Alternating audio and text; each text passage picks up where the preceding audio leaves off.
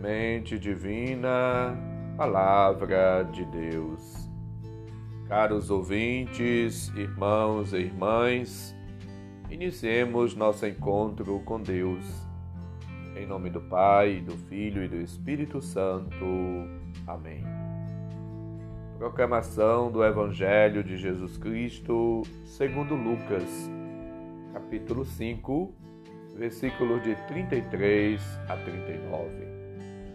Naquele tempo, os fariseus e os mestres da lei disseram a Jesus: Os discípulos de João e também os discípulos dos fariseus jejuam com frequência e fazem orações, mas os teus discípulos comem e bebem.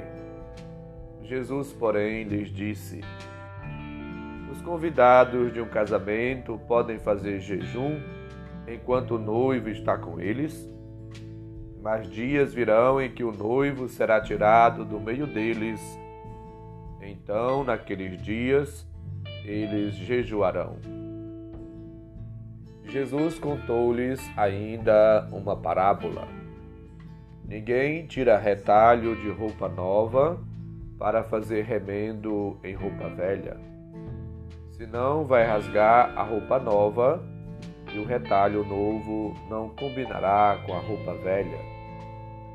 Ninguém coloca vinho novo em odres velhos, porque senão o vinho novo arrebenta os odres velhos e se derrama, e os odres se perdem. Vinho novo deve ser colocado em odres novos. E ninguém, depois de beber vinho velho, deseja vinho novo porque diz: o velho é melhor. Palavra da salvação, glória a vós, Senhor. Caros ouvintes, irmãos e irmãs, a partir de hoje, a liturgia apresenta-nos três polêmicas de Jesus com os discípulos de João Batista. Uma sobre a prática de jejum, e duas sobre a observância do sábado. A esmola, a oração e o jejum são três práticas, três compromissos que estão interligados e são essenciais, conforme lembra nos Mateus capítulo 6, versículo de 1 a 18. O que preocupa Jesus é o modo como seus discípulos praticam a esmola, a oração e o jejum. Esta página que ouvimos realça o espírito com que deve ser praticado o jejum. A analogia do casamento, a parábola, leva-nos a considerar Jesus como esposo cuja presença é motivo de alegria, de realização, de felicidade, de gozo, de fazer festa, de comemoração, e cuja ausência será motivo de tristeza. A espiritualidade cristã não pode deixar de dar atenção a estas expressões pessoais que podem e devem configurar uma relação não só de filhos com o pai, mas de do noivo com a noiva, do esposo com a esposa. Essa analogia do casamento é comum no Antigo Testamento. E elas servem para iluminar as relações do povo de Israel com Deus e a relação de cada um de nós com Deus. Somos todos chamados à comunhão, à unidade, a experimentar na nossa carne, no nosso ser, na nossa vida, a presença de Deus. A adentrarmos na comunhão com a Santíssima Trindade. Cristo manifesta-se plenamente no mistério da paixão, morte e ressurreição, no mistério pascal. Na paixão, Jesus revela-se Filho de Deus porque cumpre com perfeito amor filial todo o projeto salvífico que o Pai lhe confiou.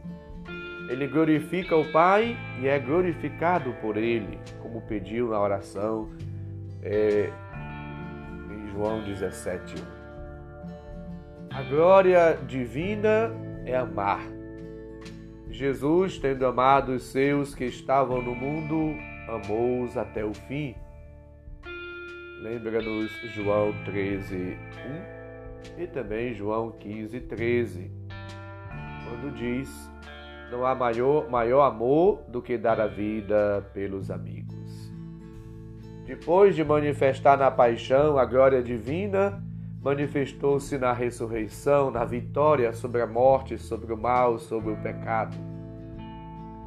Jesus, portanto, mostra para nós o caminho.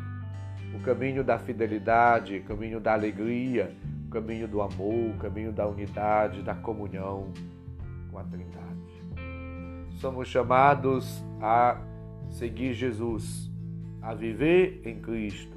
Quer morramos, quer ressuscitamos, nós devemos fazer na unidade com Cristo, na presença de Cristo. 1 Coríntios 12, 13 lembra: Jesus é Senhor, é o Cristo, o Filho de Deus vivo, lembra-nos Mateus 16, 16. Portanto, viver em Cristo é deixar-se conduzir por Ele, é participar da sua natureza, mas também do, da, sua, da sua missão. Viver em Cristo significa imitá-lo na humildade, na pobreza, na castidade, na santidade, na obediência, na fidelidade ao Pai. Somos chamados a colocar Cristo como princípio e fim de tudo ele é anterior a todas as coisas e todas as coisas nele subsistem. Lembra-nos a palavra de Deus hoje na primeira leitura. Portanto, somos chamados a colocar Cristo como a fonte, o centro da nossa vida. Ele é tudo para nós e deve ser tudo para nós. Ele é a maior riqueza, o maior tesouro ele é a nossa salvação. Ele é o sentido, ele é a razão da nossa vida. Ele é o Filho amado do Pai ao qual devemos escutar.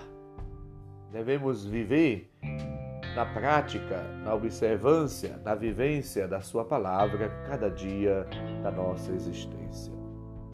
Portanto, deixemos que o Senhor nos permita ver a Sua glória face a face para sermos transfigurados à semelhança dele.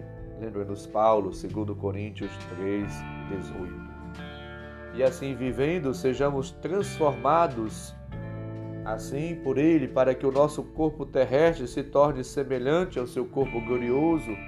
Lembra-nos Filipenses 3, 21.